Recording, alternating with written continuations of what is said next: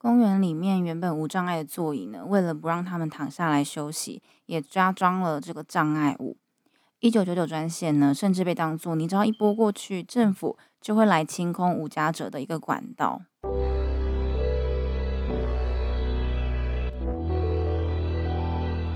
Hello，欢迎收听《关起门来》，我是陈星。今天想要跟大家分享是一本书。这本书呢，其实在我两年前吧参加一个展览，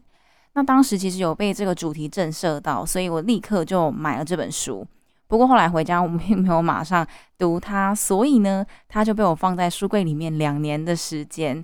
不过因为这个展览的内容呢，是至今都还深深的刻印在我脑海里头的。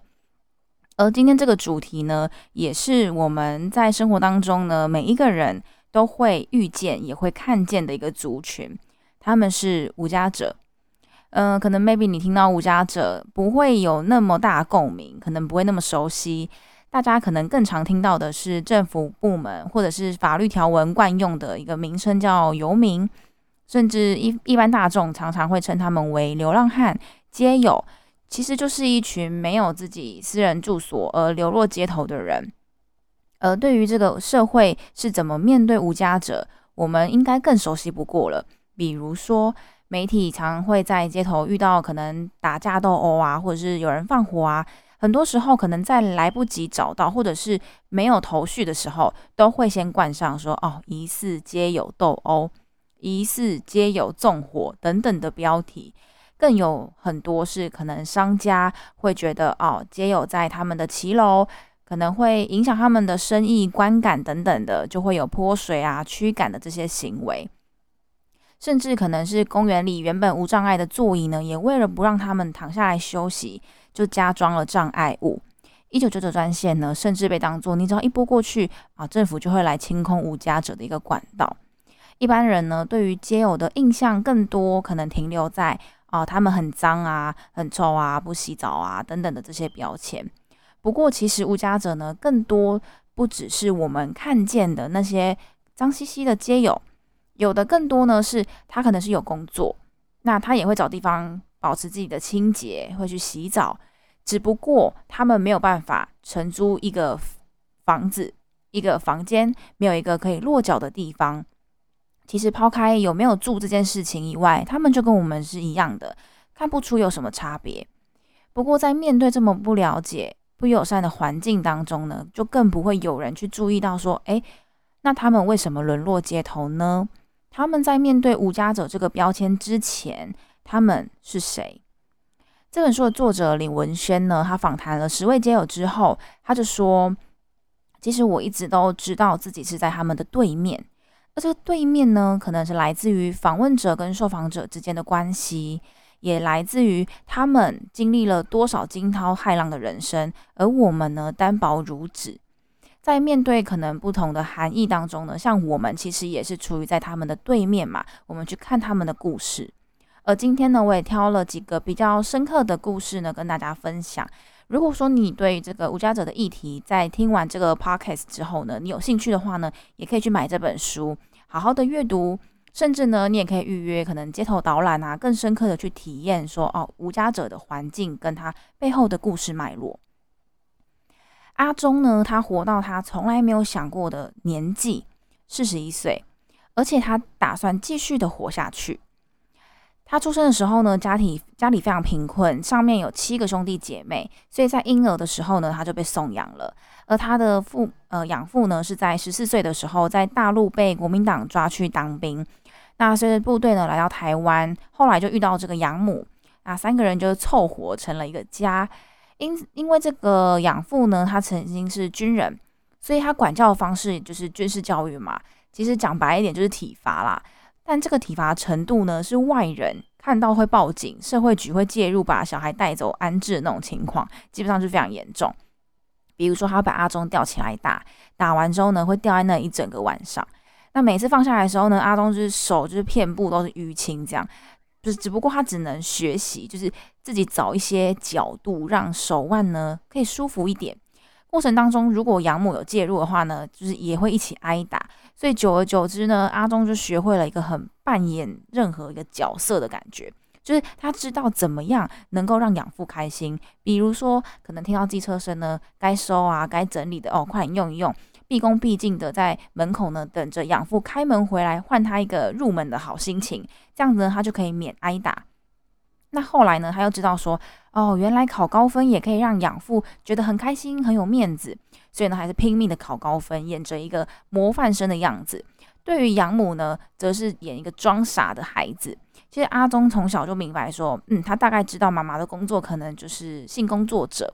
但是呢，他没有戳破他，他就一直扮演着一个乖小孩的人设，然后装作不知道。一直到了国中，养父呢，因为他的年纪可能年纪大了，也没办法工作了，养父母呢，就两个人就开始沉迷于大家乐、六合彩。其实那时候就是大概民国八十年代左右啦，就是经济起飞，大家很流行签那个签赌大家乐嘛。一开始就赔小钱，可能几十万，后来呢到了几百万，再到后来呢连名下好几栋房子都没了，那家里的经济瞬间变得很拮据嘛。但其实本来已经很封闭的阿忠呢，就因为这个原因，他就更自卑了。而这个时候呢，阿忠心中呢就默默的萌芽着一个浪漫的自杀计划。五专他还没有念完，他就选择展开他的第一次自杀计划。那从小呢，因为他就活在自己的世界里面，就是也像是屏蔽自己的感觉，所以呢，他就选择了一个很浪漫的路途，就背起包包，拿着一本旅游书，那搭着车呢，摇摇晃晃的前往花莲一处就是人烟稀少的森林，希望自己呢可以在森林里饿死，成为这个微生物的食物，然后剩下一堆白骨淹没在草丛里面，结束他这个。就是他自己觉得很荒谬的一生，但虽然说我们都知道生命很脆弱，不过就是想死也不是这么简单的。所以饿了几天之后都没有成功的阿忠呢，最后还是跟路人就是借电话打电话回回去跟养母求救，啊，凑了钱呢之后就回家。那回家之后呢，其实他很快就收到就是冰单的体检，检查出呢他其实有这个先天性的心脏瓣膜疾病。其实他从小隐约他自己就有感觉，但是因为他没有跟父母讲，一方面是他觉得就是因为他爸一直打他，所以他也觉得就是活着好像没有什么意义。那一方面就觉得啊，算了，我就这样死掉好了啦。所以医生呢就建议他说：“哎，那你要不要做这个心脏手术？”这样。不过我们刚刚讲的是，他就觉得他随时都可以结束掉他的生命，所以他并没有听劝，就随便找了一个超商的工作搬出家里，那就在外面租房子这样。从小就是，他就开始很会察言观色嘛，扮演着任何的角色。所以在职场上呢，无论上司就是合理不合理的要求，阿忠呢也都一一的做到。想当然了，就是他的薪资啊、升迁也都是非常快速的。但是对于未来，他没有盼望，所以他就觉得这根本就不是他自己想要的。那阿忠呢，又背起他的包包去执行他那个浪漫的自杀计计划。就这样重复钱花光了，饿到不行，打电话求救，回家休息的一个模式。几次之后呢，啊，他最后真的受不了，他就搬回去跟他养母一起住。但是这个时候呢，他的妈妈身体也出问题了，就像那种电视剧会出现的桥段。医生对着阿忠说：“啊，妈妈的生命呢，就只剩下三个月的时间，你要有心理准备。”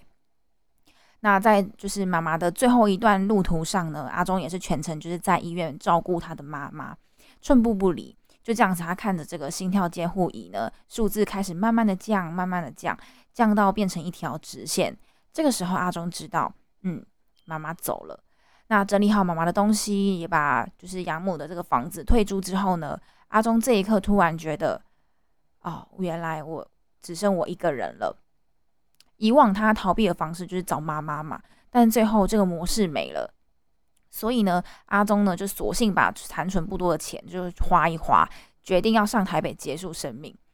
诶，大家看得出来，他到最后一刻都还选择就是坚持自己那个浪漫结束的生命旅途。那到台台北就是绕绕景点啊，逛一下。最后呢，他就上阳明山，心想说啊，这么冷的天气，我没有东西吃，我应该会死掉吧。但没有错，就是什么事情都没有发生，就往跟往常一样。但我觉得他可能都没有想到，说他以前都没有成功过，怎么这一次就会成功呢？就是他是不是想要有点太美好了。那没有妈妈了嘛，所以他就开启求生开关，就是下山之后他去找了社工，那就去了华映街的这个恩友教会，基督教恩友中心呢，是一个照顾弱势族群的一个组织，在全台湾呢是设立将近三十间教会，也建立那个义诊联盟，就是让这个。健保呢被断卡的贫寒族群呢，可以免费到一百多家的诊所看病。那阿忠呢，就在教会跟社工的帮助下呢，去到了中心医院免费看诊。那在没有认识任何医生的情况之下，他就挂号挂到了心脏科主任，立即呢就建议他说：“哦，你要转去台大医院开刀。”不过以往在这个转诊的过程当中呢，都会因为医院的层级不同，转诊都会花上可能几天的时间。但当阿忠呢去找社工申请的时候呢，诶，很神奇的，就这个转诊的问题呢。嗯，不存在了。他很快呢就到台大医院报道，就这样子日复一日的过程当中呢，阿忠逐渐的感受到神呢真真实实的帮助他重生。于是呢，他就决定受洗，将他自己的生命主权呢交托给上帝。其实他最大的转变呢，就是他曾经想要自杀无数次嘛，但是就在这一场交出生命主权给上帝的大手术之后，他再也没有冒出要轻生的念头。但他也没有问过说，上帝说哦，为什么之前要给他那样子毫无盼望的人生？一方面呢，他是觉得说啊，反正我从小就懂得察言观色，就是以免被打嘛。那另一方面，他也觉得说我不需要问，因为我知道上帝呢有一切他最好的安排。而现在呢，阿忠已经是恩友教会的传道人。其实，在作者去找他聊天的那个下午呢。有五十多个街友在听他讲《圣经·约翰福音书》四章二十七节的故事。那教会的对面的屋檐下呢，就是有一个修理皮鞋的鞋匠师傅。每天他都会听到这个教会放送的喇叭声。其实他对圣经的了解，应该都可以担任一个领头羊了。但这个鞋匠师傅呢，绝对想不到的事情是，现在站在台上传道的这个阿忠。以前是每天就是在他面前拿着不锈钢碗筷排队等候用餐，就是眼神空洞的其中一名街友。那阿忠后来呢，就他就接到一通电话，他就说：“哎，你好，我是街友，就是请问教会能让我住吗？”其实阿忠听到这通电话之后，他心里是非常很不忍的，他就觉得怎么会有人把街友当成一个身份？那他就缓缓的开口说。他觉得街友呢，只是一个一时间没有地方可以去，是一个暂时的。过了这个阶段之后呢，会进入到下一个阶段。他并不应该是一个永久的身份，可能是因为他自己曾经也是。而他也发现，其实有很多无家者，他们是因为年纪很大，然后没有去处的老人家。那也有更多呢，可能是因为当时的这个社会处境啊，他不得不成为无家者。而想他想告诉大家，其实就是这都是暂时的。一切都是可以改变的，能够重新站起来的。而我们呢，也都愿意协助这些无家者重返社会。或许呢，不是每一个人都可以像阿忠一样，但是呢，一定能够将这些无家者的标签撕下来，还原那个最基础、最基础一个人的身份。那还原最基础的一个人身份之后呢，能够找到自己价值的所在，其实也是每一个人内心中非常向往的嘛。就不包括，应该说，其实就是不止只有无家者会这么想，我们每一个人内心当中一定都会想要找到属于自己的价值。那阿星的故事呢，就是另外一个故事喽。阿星的故事呢，他的人生是充满起承转合的。就是无论在这个世界待他如此的绝情，他也没有因此而放弃寻求。那阿星的母亲呢，很早就过世了，那他爸爸就再娶后母，就是那种标准八点档会出现那种坏心的后母，就想尽办法荼毒阿星这样。所以阿星在十几岁的时候，他就离开家里去出外打拼。而阿星的生活呢，一直都很拮据，一直到他做了那个再送就是电缆线的工作之后，才比较宽裕。那载着载着，他就想说，啊，那我干脆自己开一间公司好了。所以呢，他就专门标一些铁路啊、电信厂商的一些电缆回收生意。其实他人生就算是苦尽甘来了。那就在公司届满二十周年之际呢，最信任的这个仓库班长呢，竟然动了歪脑筋，就害阿星呢被铁路局控告，就是贪污，判刑十一年。对于阿星来讲，这个情况当然是非常不服啊，所以他就请了两位律师，就是上诉三四年之后才改告侵占，刑期呢就缩短为一年九个月。但是因为这个出庭律师的费用一次就五万块，但是聘请律师的费用就花了他几十万。入监之前呢，阿星就是先被关在看守所四四个月。那同房的老友呢，就找他两个月出去嘛，他就想说，好，那我不然我请这个老友帮我出去之后带个口信给我的太太，希望他能够来会面。结果呢，这个太太没来，而是跟这个狱友呢走得越来越近，呃，还帮他买了一台机车。就是从看守所出去之后呢，阿星就想说，不行，我要去找他们理论。没想到连丈母娘呢都就是护着这位老友，他就想说，不行，那这件事情我要解决嘛。但不过因为阿星就是一个很单纯、很老实的人。他想说好，那我拿刀去兴师问罪，这样结果他没有发现，就隔壁就是派出所，整个过程就很像黑色喜剧一样，他当场就被捕，而且又多了一个就是一笔这个六个月刑期。最后呢，假释出狱之后，其实那时候阿星阿星已经老大不小，六十岁了。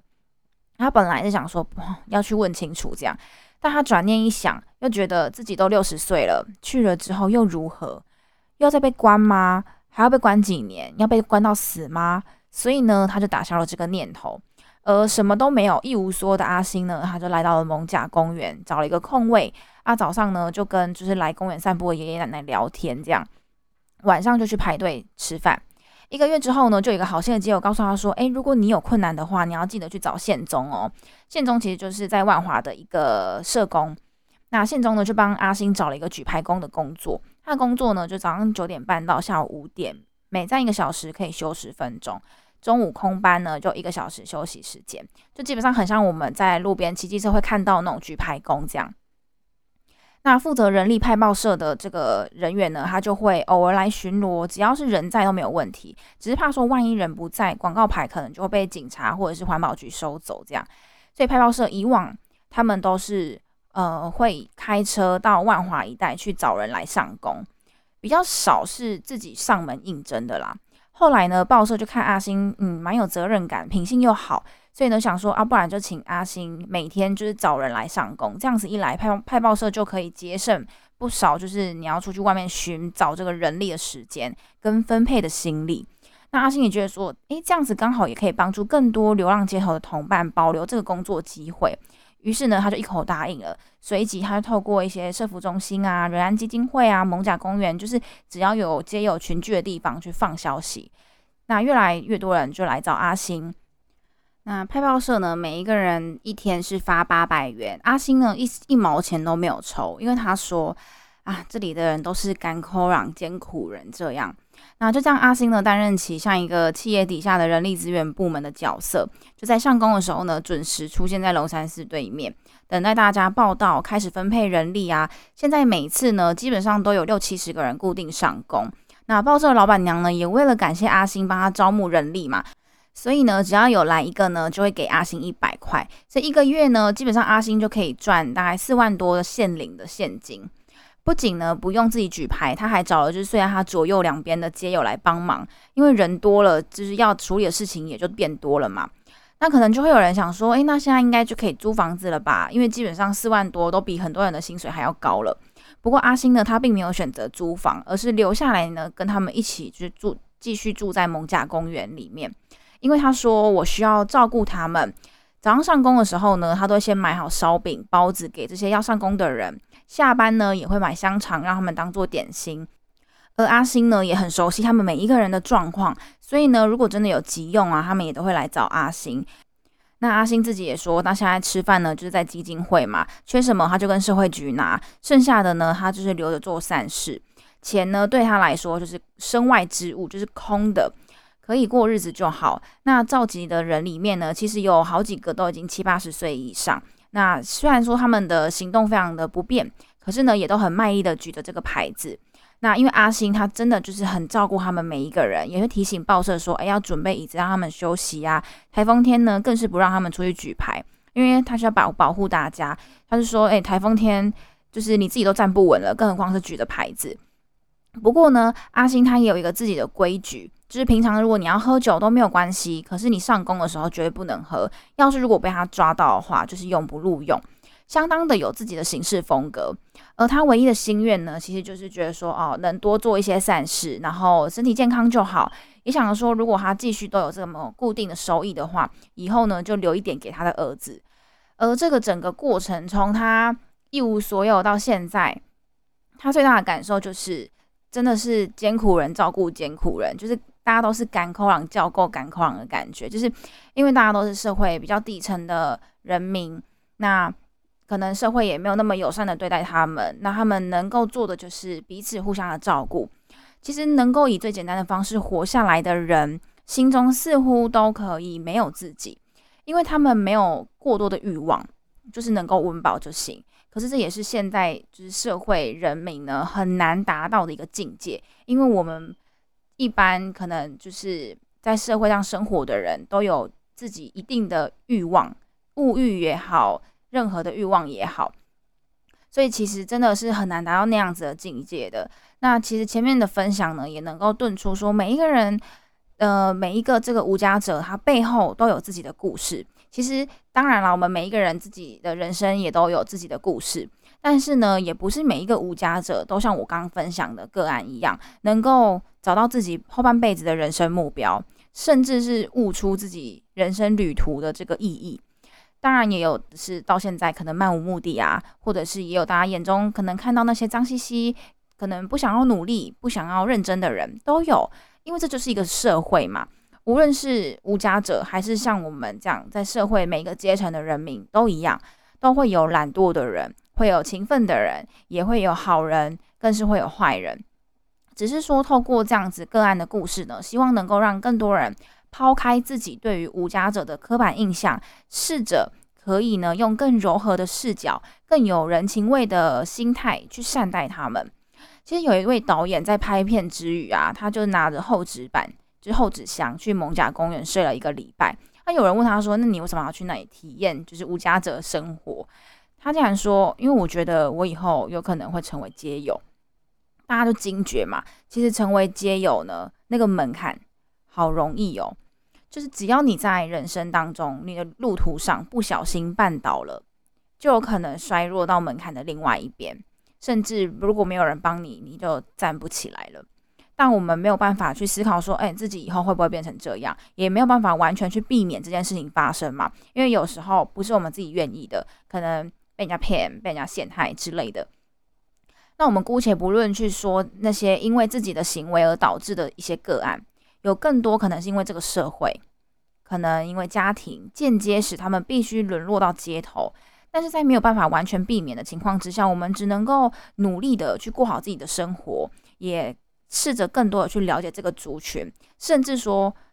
，maybe 我们以后如果真的自己遇到这样的情况之下，我们可以怎么做？我们可以怎么振作？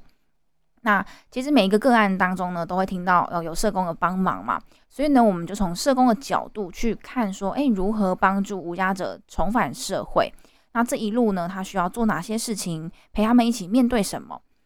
杨运生呢，是政府第一个就是外展服务街友的社工。其实，在街友圈，就台北的街友圈，如果你提到杨仔，大家就会熟得很，就是大家有的人会称他为游民教父。其实他一开始也是有点误打误撞啦，因为他本来是想要去柬埔寨，就是当志工。不过因为后来就是政治因素啊、战争什么的，所以他被迫回到台湾。那所以呢，他就去念了世新大学的社会发展研究。虽然社会发展跟他想要做的这个社会工作不一样，但他心想说，嗯，至少有二 A。大家有玩过二 A 二 B 吧？就是几 A 几 B 那个，他就觉得至少前面两个字社会是一样的。那开学第一天他自我介绍，他就说：“哎，大家好，我叫杨杨运生，我刚从柬埔寨回来，目前没有工作。那我在那边呢是做游民服务，未来也想要做这样子的直接服务。”突然有一个女同学轻拍了桌子一下，说：“哎，你到我那里工作？”杨运生就问了隔壁的同学说：“呃，他是谁？”这样，那同学就说很纳闷哦，就说：“哎，你不认识陈菊吗？”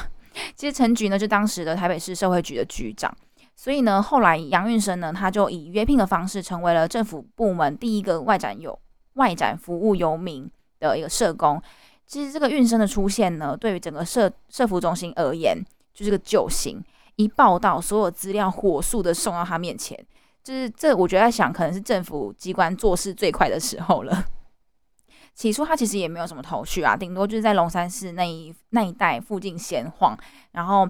顶多就做一些医疗协助，可能看到街友就是昏倒啊什么之类这一种。那一直做了两三年、三四年，才慢慢的建立起整个流程 SOP。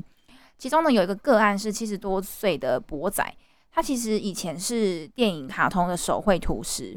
就是呃，可能前几年吧，五六年前，如果大家有很注意看某一篇报道，就是在讲他。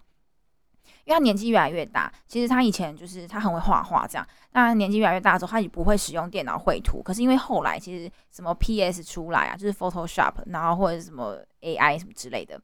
那些软体出来，他不会操作，所以到最后呢，他是收入没办法支出他的房租，那就沦落到街头。那运生发现他之后呢，就协助他租屋，那也透过他的这个专长呢，替这个社服中心。发了一个叫做《台北平安报》，就是一些插画。那后来运生呢也发现说，哎，其实有很多街友他们的专长都是可以拿来更更加的善用的。比如说成成立偶剧团啊，或者是透过一些文创商品，让大家能够更轻松的去认识无家者这个群体。那用一些比较自嘲的方式，比如说什么“活着就有希望”，“没钱更要快乐” 等等的一些文创 logo 标题。那他就说，他其实很少碰到街友，就是会想要自杀。有时候街友看到那些过得不错的人自杀，还会觉得说：“哇塞，你这样子叫难过，你根本没有尝过什么叫一无所有。”当然，我们都知道这是没办法比较的，就是物质上的这些东西可以比较，但生理上是不行的嘛。可能他有一些疾病什么的。不过呢，他们就利用这种比较自嘲的方式，就比较轻松一点呐，让大家能够更多的了解无家者这样。后来呢，运生他就离开了政府部门，他进而呢打开打开了一个国际大门，就他去了解呢其他国家是怎么面对无家者这个群体，如何去帮助他们。最后呢，他也就是效仿，就是参考了几个国家的做法，大家发行了《大志》这个杂志。就如果大家也在捷运站看到有人拿着那个，就他会穿背心，然后有人拿那个《大志》杂志在贩卖的时候，大家也可以花一点钱，就是买一本杂志，尽自己的微薄的之力，这样。那其实，如果大家知道呃芒草心协会的话呢，其实就是运生找了三十几个社工一起一同创立的。因为早期政府政策比较倾向于社会控制啦，但是大家就会想嘛，社会控制就是你打一九九九给政府，我希望政府把他们变不见，就把他们关到可能收容机构，就是眼不见为净。但其实这更多的应该是要从根本去解决解决这个问题嘛，就是你不能治标不治本。所以，更多的应该是要协助他们社会化，而不是机构化。那这个时候呢，就要提到宪中这个社工了。其实社会化呢，是他遇到一个街友，就是在打扫社区的时候得到的一个启发。他就发现，其实有很多社区的服务是没有人做的。所以呢，宪中就找到里长，就是商量说，哦，让街友呢打扫这个空窗地带。刚好呢，社会局有经费没人力，然后里长呢是有人力没经费，就这样子一拍即合。那对于这些中高龄的或者是身心障碍的街友来说，因为他们在就业市场其实就业是很困难的嘛，所以尽管说这一天只有五百块，对他们而言呢，也都是多少能够改变他们，就是改善他们的生活的。另外呢，现中也发现哦，原来真的有挂账这个东西，就是其实很多街友他们是没有健保的，大家应该很难想象嘛，就在台湾这个地方，但。这些街友呢，他们就是每一个人都是撑撑撑撑到最后，就是路倒在就是街头才会被送到医院。那也是少部分的街友是，即使他有能力，他也不愿意租房子，因为他觉得哦，我租房子的话，可能不会有人发现我就是孤独的死去这样。所以有一次呢，县中就带了一位街友上医院要结账的时候，他突然想到，他说：“哎，我好像曾经记得有挂账，就是只要办理这个福保的身份就可以挂账。”由政府来负担，所以后来呢，他真的有挂账成功。这样，后来他也有争取，就是一些经费来做假牙的服务。当然还有很多很多的细项，我就没有一一的去阐述。但主要应该最主要的皆有的问题有两个嘛，一个是睡觉，一个是行李。那芒草星提倡就是以管理取代驱离，就像我们前面提到嘛，可能会有商家泼水啊之类的。但其实主要就是一个没有有效管理。不过除了这两个问题以外，如果我们能够做到有效的管理，然后呃睡觉的部分也有管理的话，其实它跟我们一般人是没有两样的嘛。但这社工他们也明白说，其实做这种接友工作，你不可能单打独斗，就你一定要化解冲突，让社会去支持你，你后面要做的事情才会顺利。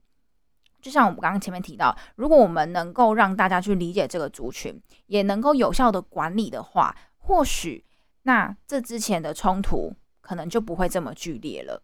虽然说每一个社工所做的协助方式跟方向可能大不相同，就是基本上我们游民的服务正常流程是这样，就比如说民众发生发现这个街头有游民，那社工呢就会前往去协助他就医或者是安置，那也会协寻他的家人进行就是家庭的协调，那帮他办理这个低收入户啊、福保身份，或者是协助他就业，